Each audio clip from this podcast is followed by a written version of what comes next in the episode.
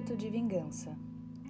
E mesmo tendo conhecimento dessa ameaça propínqua, você alojou-me em seu coração acometido. A aparência admirável do espaço parece que foi desenvolvida para impedir com que todas nós te desprezássemos como deveríamos. A forma como você nos trata e nos toca desperta sentimentos contraditórios demais para serem enquadrados na naturalidade da espécie. Se muitas de nós não resistimos, em partes, é por não querermos admitir que o que recebemos tem sido esperado há muito tempo, mesmo que em forma de carcaça. O que parece não se tornar para a realidade é algo que felizmente você não é capaz de retirar de nós, mesmo se tentasse. Nosso passado e a presença iminente da morte. Afinal, não deixamos de ser humanas, mesmo com a sua exaustiva tentativa de nos tornar irracionais. Mesmo com a memória evolutiva do reino animal, boa parte da nossa existência, principalmente a constituinte de personalidade, se deu em ambientes urbanos, ou no máximo semi-urbanos. E honestamente, esse é o fator que mais impede a adaptação da maioria das meninas por aqui, além de mim.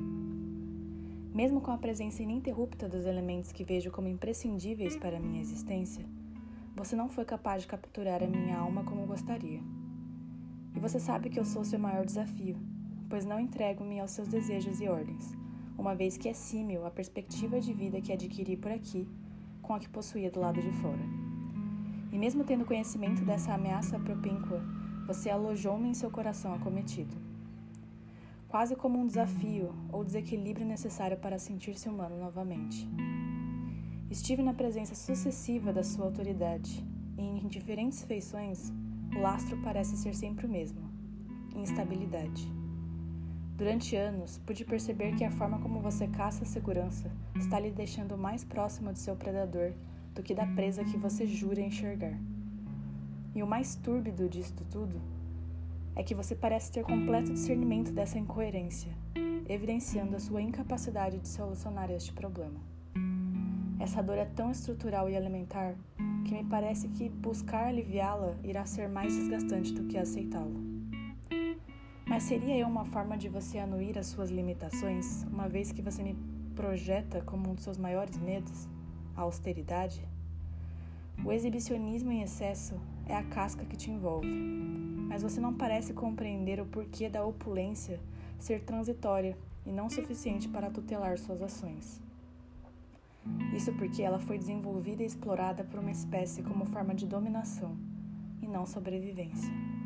No final das contas, ela é quem governa os seus desenvolvedores, pois estes são suscetíveis aos efeitos dos frutos irremediáveis.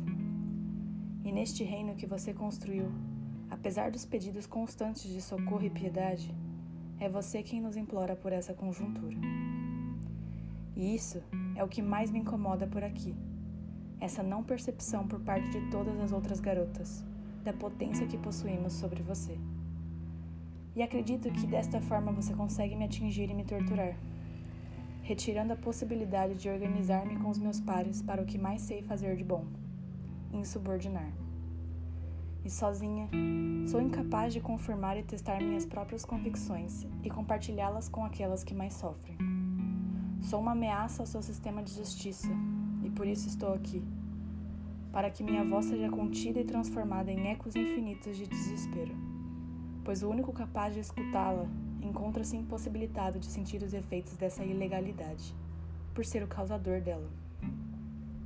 E mais uma vez, sou seu maior medo enjaulado mas acoberto de ti, que ser a única que não se curva a você, deu a todas as outras a possibilidade de confiarem e, de quando tomarmos o posto, seguirem meus passos. Pois apesar de não conversarmos, elas sentem a presença iminente do ímpeto de vingança que alimento todos os dias por você. Ao me observarem todas as tardes, enquanto caminham sob sua supervisão, elas percebem no meu olhar algo que jamais pode ser completamente pronunciado e algumas delas até se atrevem a chegar mais perto do vidro para verificarem se estou me mexendo e respirando enquanto durmo. Posso sentir a presença calorosa de seus corpos perto de mim, e esse movimento de rebeldia desperta um júbilo em meu coração.